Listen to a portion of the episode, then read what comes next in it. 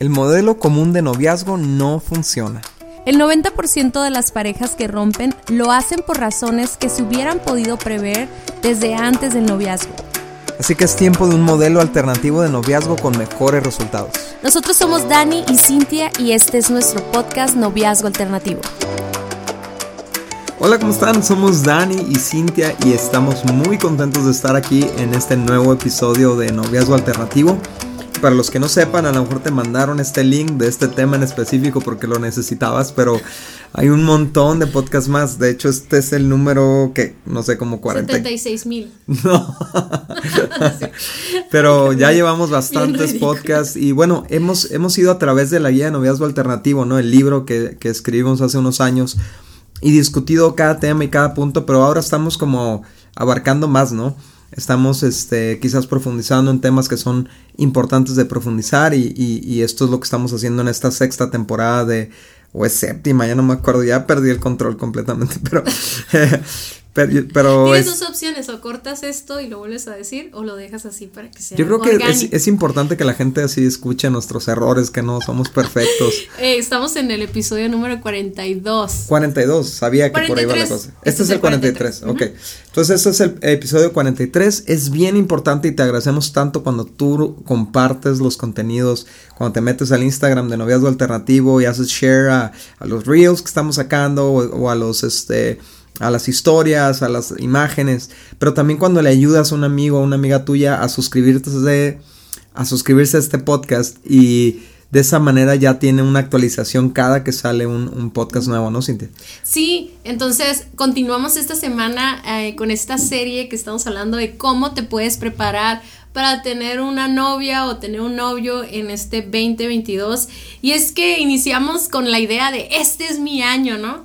Y muchas veces tomamos el tiempo como una espera y se nos van los días, los meses y no hacemos nada para prepararnos para esa futura relación que tanto soñamos. Entonces hemos estado hablando de diferentes cosas, ¿no? Empezamos eh, con el trabajo intencional de sanar nuestras heridas, luego también hablamos las semanas anteriores en trabajar nuestras inseguridades y el día de hoy vamos a hablar de pulir nuestro carácter, trabajar en nuestro carácter antes de empezar una relación de noviazgo. Y si vemos todo ese trabajo, todo lo que hemos estado hablando, nos damos cuenta que la soltería no es una pérdida de tiempo, sino es un tiempo intencional en trabajar en nosotros mismos. Y no tanto porque, ah, la meta sea casarnos y por eso lo estamos haciendo. No, pero parte de nuestro futuro es ese y entonces hay que invertirle tiempo a eso y en el proceso nos está haciendo mejores personas en lo individual. O sea, estamos eh, recibiendo un beneficio actual. Ni siquiera tienes que esperar para tener una relación para poder ver el beneficio, ¿no? Sí, porque lo vas a ver en tu trabajo, lo vas a ver en tu relación con tus padres, con tus hermanos, con tus amigos. Eh, eh, cuando trabajamos en nuestro interior se manifiesta inmediatamente, pero claro que a largo plazo, pues la persona más beneficiada va a ser aquella a la que amas, ¿no? O la que vas a amar. Y como decimos por ahí en una parte del libro, ¿no? Si quieres, si realmente amas a alguien, vas a querer darle la mejor versión de ti mismo, ¿no? Entonces, pues este es el, tiempo. Si estás soltero, si estás soltera, este es el tiempo. Y aunque ya andes de novio o novia, sigue trabajando en, en ti, ¿no? Sí, entonces hoy vamos a hablar de nuestro carácter y primero queremos definirte qué es carácter. Porque no sé si a ustedes ha pasado que hay gente que dice, es que este vato tiene un carácter bien fuerte acá. Y significa que es un enojón, ¿no? Básicamente. Entonces, es, creo que hay una confusión, ¿no? Pero el, pero el carácter no es aquello que decimos que somos, es aquello que somos en realidad. Es decir, a veces decimos, Dani y yo, no, el carácter es lo que eres cuando nadie te ve. Eso quiere decir que tú puedes tratar de aparentar a tus papás o, o a tus amigos o a tus, es más, a tus autoridades, ¿no? En la escuela, en el trabajo y todo. Pero luego cuando nadie te está viendo, sacas lo verdadero. O sea, por ejemplo, puedes hacer como que tratas muy bien a las mujeres y todo, pero estás en un restaurante solo y maltratas a la mesera, o sea, porque realmente ese es tu carácter, ¿no? Lo otro lo estabas fingiendo y lo que hay detrás de eso es eso es tu carácter, ¿no? Así es, y por eso por eso el enfoque de nosotros es, debe de ser permitir que Dios trabaje en nuestro carácter, no en nuestro comportamiento. Y ese es el error que cometen muchas personas, ¿no? Se ponen límites en su comportamiento, que, que es bueno, pero si mientras no trabajas en la raíz del comportamiento que es el carácter, se va a manifestar tarde o temprano, porque nuestro verdadero carácter se va a manifestar cuando somos provocados. Va a salir aquello de lo que estamos hechos. Exacto. ¿no? Y, eso, es, eso es el carácter, aquello de lo que estamos hechos, la esencia de lo que somos. Sí, y miren, les quiero explicar algo así súper rápido. Nosotros nacemos con un temperamento, esa personalidad que te distingue, y que hay tantos exámenes, ¿no? O sea, psicológicos y el enneagrama y cosas de ese tipo que de alguna manera te indican tu forma ah, natural de ser, ¿no? En tu alegría, en cómo tratas a las personas, no sé cómo explicar si eres amigable o si no eres amigable, etcétera. Este, todo ese temperamento se combina con todo lo que hemos vivido desde que éramos niños hasta ahorita. O sea, es toda la combinación de eh, experiencias, eh, problemas, circunstancias, disciplina, eh, cómo te educaron tus papás, este, la formación que tuviste en la escuela. Todo eso se combina con tu temperamento y da a luz a tu carácter, ¿no? Por eso hay personas que son del misma personalidad o mismo temperamento, pero que vivieron cosas distintas y entonces ves su carácter. Incluso los temperamentos que son un poquito más complicados o que tienden a la ira o tienden a la depresión, a la tristeza, sin embargo, como llevaron una formación distinta, manifiestan un carácter distinto. Y esa es tu esencia, esa combinación de esas dos cosas. Por eso nosotros sabemos que nuestro temperamento no va a cambiar, así es como Dios nos diseñó, incluso es algo hasta genético, pero el carácter, esa formación, esa combinación de estas dos cosas, es lo que Dios sí puede tratar. Y lo explico un poco, Dani, porque muchas veces podemos decir, es que así soy yo y no voy a cambiar. Así como aguántenme, ¿no?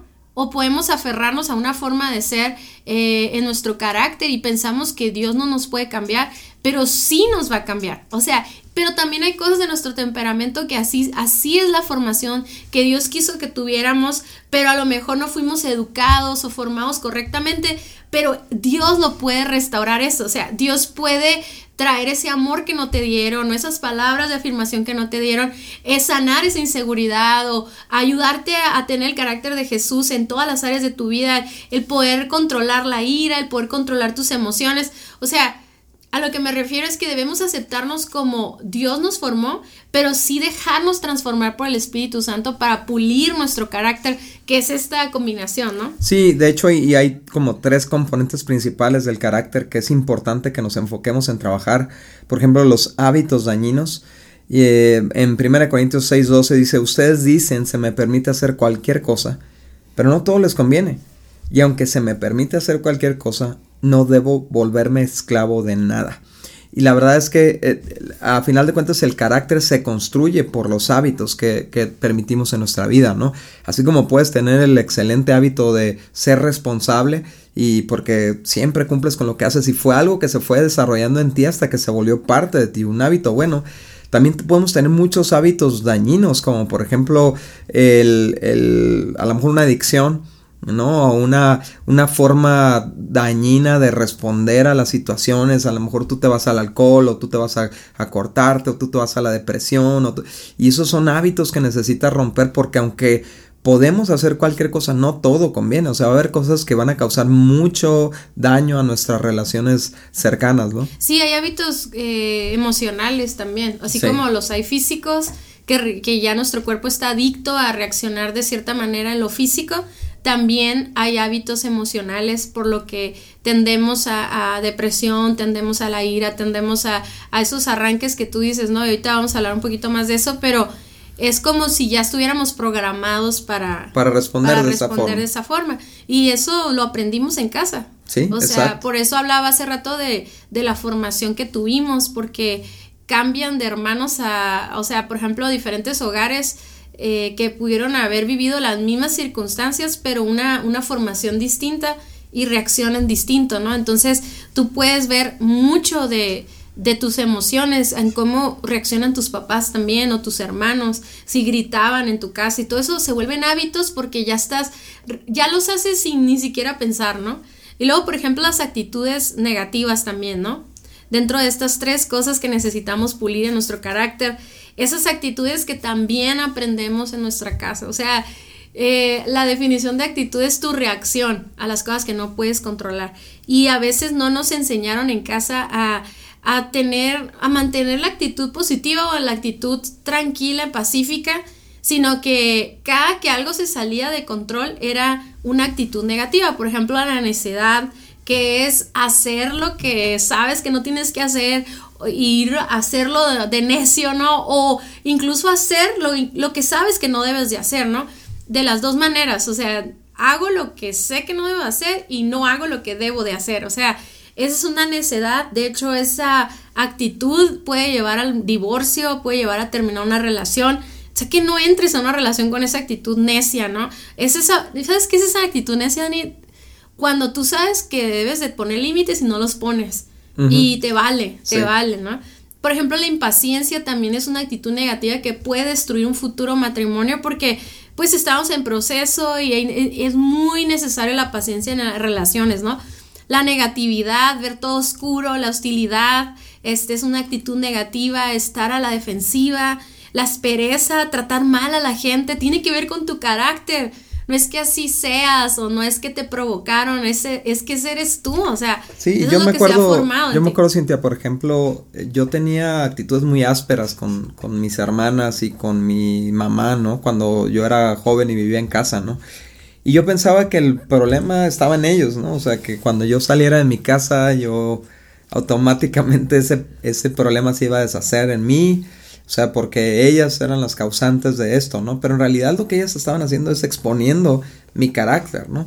Y tú también terminaste exponiendo mi carácter como es natural porque pues eso es lo que pasa cuando te relacionas con seres humanos, ¿no? Hay, hay este, ¿cómo se puede decir?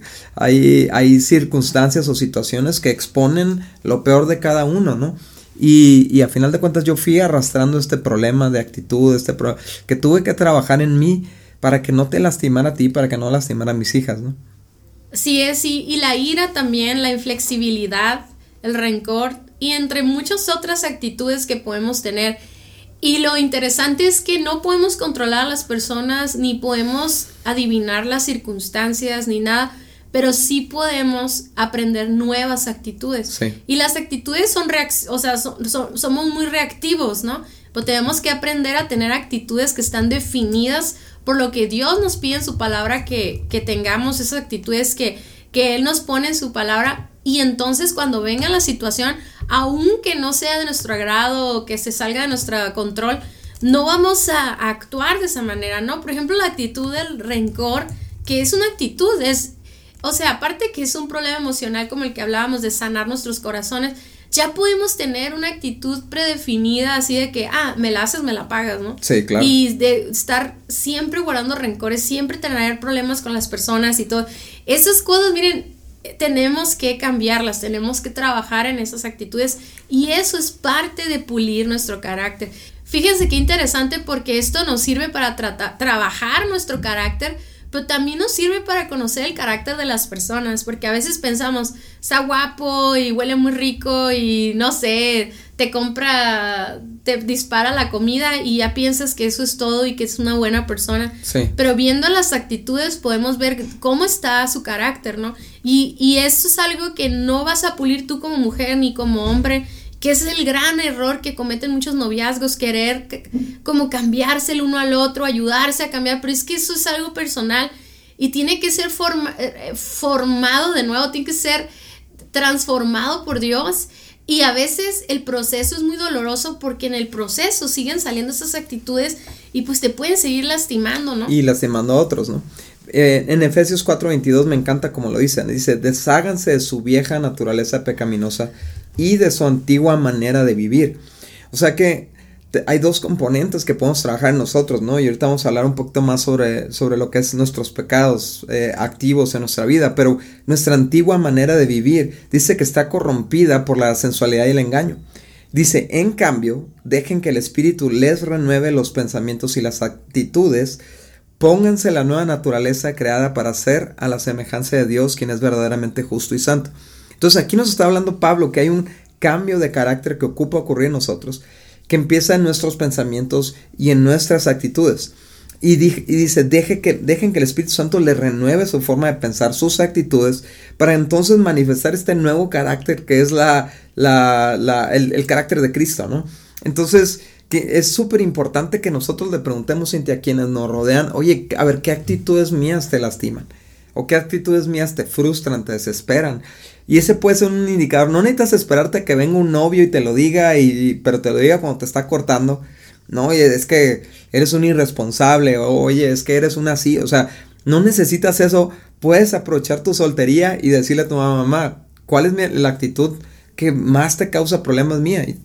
La mamá te va a decir con toda libertad y te va a decir, eres un irresponsable, entonces ya sabes qué actitud trabajar y qué actitud eh, pulir en tu vida para que no sean otros víctimas de ella, ¿no? El número tres son los comportamientos pecaminosos, eso es también parte de nuestro carácter que necesitamos eh, trabajar, ¿no? O sea, a final de cuentas el comportamiento es el resultado del carácter, pero a su vez el carácter es pulido al trabajar nuestro comportamiento, ¿no? Al, limitar nuestro comportamiento.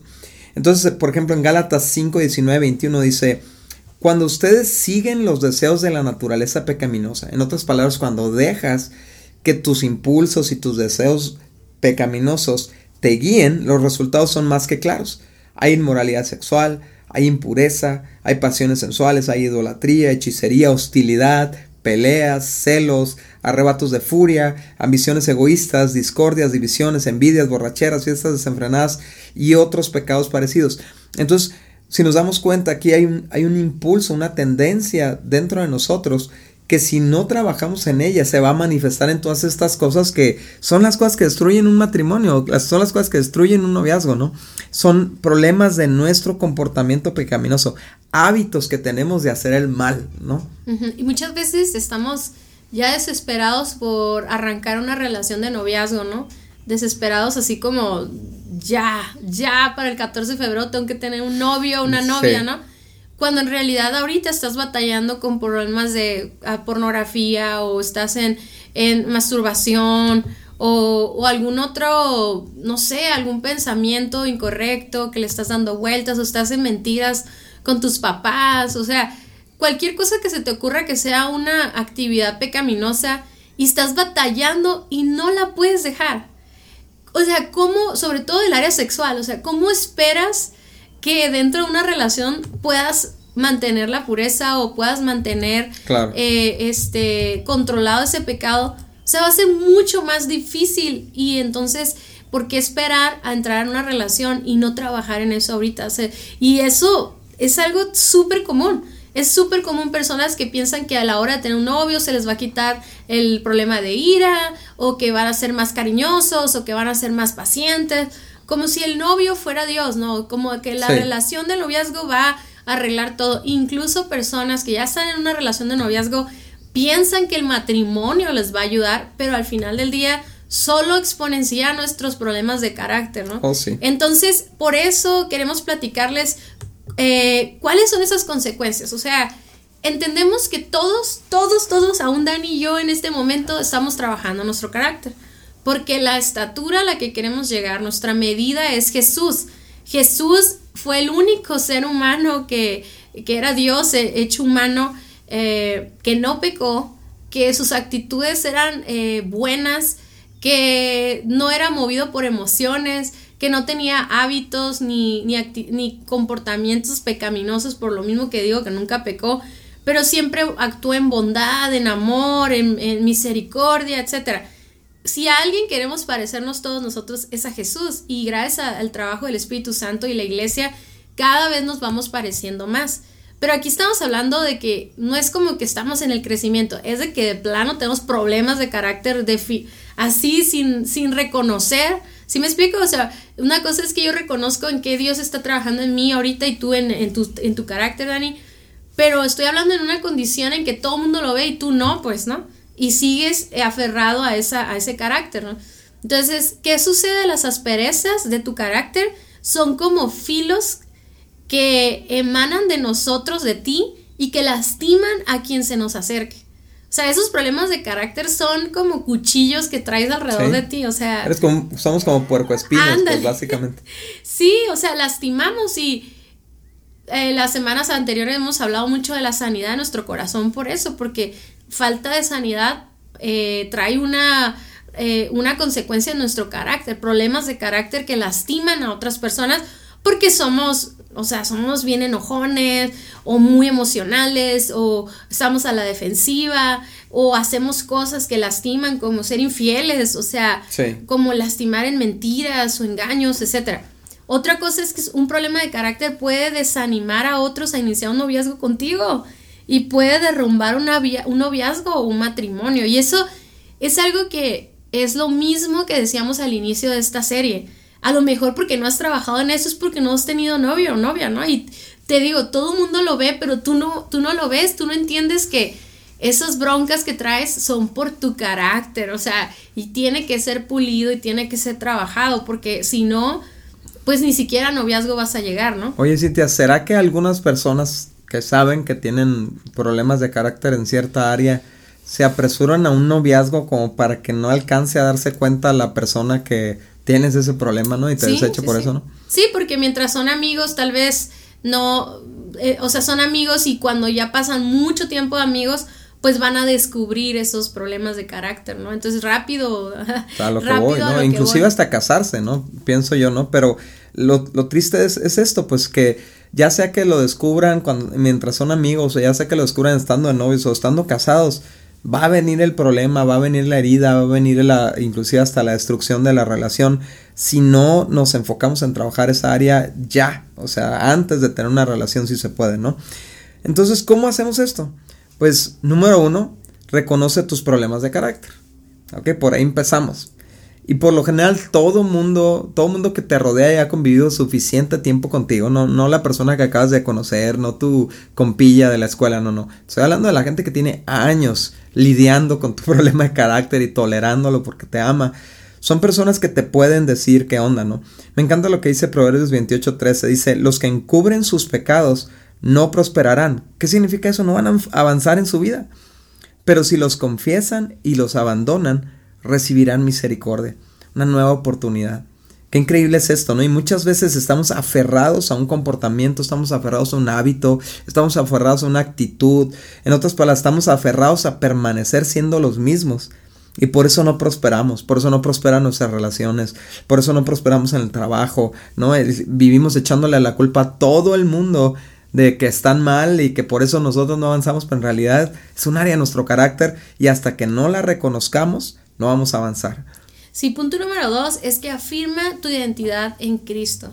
Y esto significa que nos ponemos esta nueva vestidura, reconocemos que somos hijos de Dios y que lo que nos definía de nuestro pasado, o sea, soltamos el pasado, soltamos todas esas experiencias o incluso la no formación de nuestros padres y todo, y nos ponemos bajo la cobertura de la palabra de Dios. O sea, yo creo que afirmar nuestra identidad es creer lo que la Biblia dice que somos y cómo debemos comportarnos. Y es, y someternos a eso significa obedecerlo, pues, ¿no?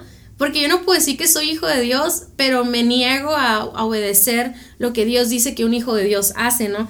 Entonces, ya ahora como miembro de la familia de Dios, me voy a caracterizar por ciertas actitudes, ciertos eh, comportamientos, o sea, y yo tengo que adoptar eso, o sea, y obviamente se me va a hacer difícil, claro que sí, pero no lo hago en mis fuerzas, lo hago en las fuerzas de Dios, ¿no? Dice Juan, primera de Juan 3.9, dice que los que han nacido de la familia de Dios no se caracterizan por practicar el pecado, porque la vida de Dios está en ellos. Ahora tengo una identidad nueva, tengo una vida nueva, Así que no pueden seguir pecando porque son hijos de Dios. Así es. Entonces, no se trata de vivir, fíjense, en la hipocresía, no se trata de, de nada más basarnos por el comportamiento de las personas. Sabemos que estamos en un proceso, hay cosas muy difíciles de soltar, pero al menos somos honestos y abrimos nuestros problemas de carácter con otras personas. Este, y, obedecemos lo que la Biblia, el consejo de Dios, ¿no? A través de la Biblia. Y ya cuando, cuando quiero volver al pecado, tengo que recordar, es que yo ya no soy un pecador, yo ya no soy el que practica esto, entonces voy a tomarme de la identidad de Jesús para vivir en obediencia así a Dios. Así es, así es, y de hecho pues así empezamos este tema, ¿no? Definiendo el carácter, el carácter es lo que somos. Entonces, si somos hijos de Dios, pues nuestro carácter debe de ser ese, ¿no? Entonces, eh, tiene mucho que ver con identidad porque, Cintia, tal vez algunas, algunas personas o muchas personas hemos hecho cosas en el pasado de las que no estamos orgullosos, pero que marcaron nuestra identidad. Yo sé que puede estarnos escuchando, por ejemplo, jóvenes, hombres y mujeres que a lo mejor vivieron una vida sexual con mucha promiscuidad antes de conocer a Cristo, ¿no? Y ahora, y ahora ya de solteros cristianos y todo eso, tienen esas luchas y tienen esa, eh, eh, esa, esos recuerdos y esa culpa de lo que hicieron. Y por lo tanto te es fácil caer en lo mismo, porque uno se siente como si fueras eh, materia de, o sea, material de segunda categoría, producto de segunda categoría y por lo tanto te vendes mucho más fácil, por así decirlo, ¿no? O sea, te vendes mucho más barato, te rindes mucho más fácil porque dices, pues al cabo que ya, ya estoy fregado, pues ya, ya, ya estoy contaminada. Y entonces, pero tienes que entender que recibimos una nueva identidad en Cristo. Y que esta nueva identidad nos, nos da acceso a una nueva vida en Cristo, ¿no? Ah, punto número tres. Ajá, rompe con tus ataduras. Y esto implica cuando tenemos hábitos que hemos desarrollado que ya tienen control de nosotros pues son como cadenas que nos van a estar eh, atrofiando nuestra vida, atrofiando nuestras relaciones, robándonos dinero, robándonos tiempo, robándonos pasión y todo eso, y pues involucrar a un tercero en esa vida con cadenas y con luchas. Cintia, ¿cuántas personas nos escriben, no? ¿Cuántas, sobre todo mujeres, nos escriben diciendo, es que mi novio está en drogas y no sé cómo ayudarlo? Pues no, él necesita salir de eso con la ayuda de Dios, con la ayuda de consejeros, con la ayuda de, de tratamientos y lo que sea, pero pues tú como novia o como novio, tú no tienes ese poder, esa capacidad, esa experiencia, nada. Entonces es algo que idealmente ese novio o esa novia debe haber resuelto antes de ponerse de novio. ¿Por qué vas a arrastrar a tu vida a alguien, a tus, a tus adicciones, pues, ¿no? Y a lo que causan esas adicciones. Entonces rompe con esas ataduras. Eh, nosotros tenemos la fe en Cristo que con su poder podemos romper ataduras eh, y dice en Juan 8:35 al 37, así que si el Hijo los hace libres, ustedes son verdaderamente libres. Entonces, eh, acércate con tu pastor, dile, estoy luchando con esto, estoy atado a esto, estoy atado al alcohol, a la pornografía, vomito, este, me corto, lo que sea que sea tu adicción. Habla con una persona que te pueda ayudar. Eh, no, en vez de confesárselo a tu amigovia y que te ayude y que te sienta compasión por ti y tal vez por eso quiera andar contigo ahí por este complejo, no me acuerdo cómo se llama, Cintia, a lo mejor tú te acuerdas, ¿no? Pero este complejo como de que voy a estar con él porque solamente yo le puedo ayudar, ¿no? Y no, eso, eso genera una relación enfermiza, codependiente, codependiente.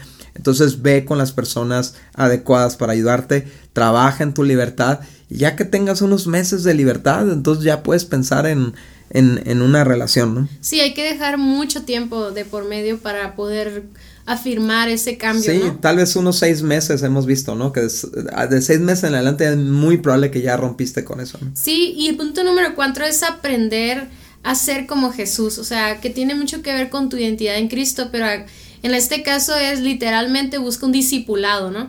Busca una persona en tu iglesia o si no eres cristiano, busca una, un mentor que te enseñe y, a través de la Biblia cómo vivir una vida como Jesús, cómo piensa Jesús, cómo usa sus emociones, cómo son sus actitudes. Filipenses 2.5 nos dice que tengamos la misma actitud que tuvo Cristo, o sea, que tengamos ese mismo carácter que Él tenía. Y aunque a veces lo vemos tan lejano y tan, tan difícil, sí lo podemos hacer, o sea, en, no, tal vez no, no, si vemos nuestra vida, toda nuestra vida, pues no vamos a ser totalmente como Jesús, pero sí podemos decidir hoy o el día en esta circunstancia actuar o tener la actitud de Jesús y es un día a la vez, o sea, es ir trabajando hasta que cada vez se te vuelve más fácil porque dependes más de Él. Pero esto es tener un discipulado, que te enseñen a caminar como Jesús caminó aquí en la tierra. ¿no? Totalmente. Y lo, lo, lo quinto es empodérate del Espíritu Santo. El Espíritu Santo es el poder de Dios para cambiar nuestro carácter, para poder cambiar lo que nosotros no podemos cambiar con nuestras fuerzas, ¿no? Y eh, algo que vemos nosotros en la Biblia es todo el Antiguo Testamento, la gente luchó por obedecer los mandamientos de Dios y cayó en el intento, ¿no? Porque no había suficiente poder en ellos para, para iba a decir overcome, ¿no? Pero para vencer sus problemas de carácter. Entonces, ¿qué pasaba? Regresaban a lo mismo y regresaban a lo mismo y regresaban a lo mismo. Y este eh, conflicto aparentemente eterno que iba a haber con Dios, de que nunca íbamos a poder agradarlo a Él con nuestro comportamiento, ¿no? Pero entonces Dios cambia la fórmula y dice, ¿sabes qué? En vez de que, de que puedas, de que trates de agradarme por tu comportamiento, yo te voy a dar un nuevo espíritu y te voy a dar un poder para cambiar. ¿No? Y entonces con ese espíritu voy a cambiar tu corazón terco y desobediente y lo voy a volver un corazón obediente y receptivo. Y entonces esa promesa se cumple cuando viene Jesús y, dice, yo les voy a enviar al ayudador, ¿no? Y, ese ayudador, el Espíritu Santo, está disponible para nosotros 24 por 7 para pulir nuestro carácter, ayudarnos en nuestra debilidad, ayudarnos a avanzar en donde no hemos podido avanzar en lo natural, en nuestras fuerzas. Dice Romanos 8 del 11 al 13, el Espíritu de Dios, quien levantó a Jesús de los muertos, vive en ustedes. Y así como Dios levantó a Cristo Jesús de los muertos, Él dará vida a sus cuerpos mortales mediante el mismo Espíritu quien vive en ustedes. Por lo tanto, amados hermanos, no están obligados a hacer lo que su naturaleza pecaminosa los incita a hacer, pues si viven obedeciéndola morirán. Pero si mediante el poder del Espíritu hacen morir las acciones de la naturaleza pecaminosa, vivirán. Entonces no es un tema de fuerza de voluntad, no es un, tema de mm, me aguanto mm, y, no voy a hacer y no voy a gritar y no voy a tener estas actitudes. No, no, no se trata de eso. Eso es lo que debemos hacer, pero el poder para hacerlo, es decir, Espíritu Santo, tengo ganas de contestarle a esta persona y decirle todas sus verdades, pero cierra mi boca ¿no? Espíritu Santo, tengo ganas de caer en esto, en este, regresar a este hábito, pero dame dominio propio. Espíritu Santo, o sea, todos los frutos del Espíritu Santo son aquellas cosas que nos van a ayudar a vencer nuestros problemas de carácter. Sí, qué importante que estos cinco puntos los tengamos presentes toda la vida, ¿no? Porque, o sea, yo siento que siempre podemos seguir mejorando, oh, siempre podemos ser más como Jesús, siempre depender más del Espíritu Santo, pero si ahorita tú estás soltero, soltera y sientes que no tienes nada que hacer porque porque no tienes una relación de noviazgo, nomás estás esperando a que llegue, amigos, no pierdan el tiempo. O sea, ¿cuántos problemas te vas a ahorrar? Cuando te, cases, cuando seas recién casado, vas a poder, vas a tener una luna de miel increíble porque no vas a estar batallando con tus rollos, o sea, y, y la verdad es de que el, que lo hagas en esta etapa es mucho más fácil porque somos más moldeables, ¿verdad? Y a mí me fascina, una vez escuché de una amiga cómo en la parábola de los de los talentos decía una característica del, dueño de eso, le decía que en este caso es Dios, ¿no? El que reparte los talentos, pero él decía, tú quieres cosechar donde nadie sembró, tú cosechas donde nadie sembró. Y siempre se me ha quedado grabado esa característica del, dueño de todo, porque Dios es así. Mm. Aún en que a ti no formaron eh, disciplina, no formaron un carácter de, persistencia o de honradez, a lo mejor en tu casa aprendiste otras manías, ¿no? Hay otras mm. cosas, malos hábitos, este, a lo mejor no te enseñaron a controlar tus emociones, te sembraron actitudes negativas.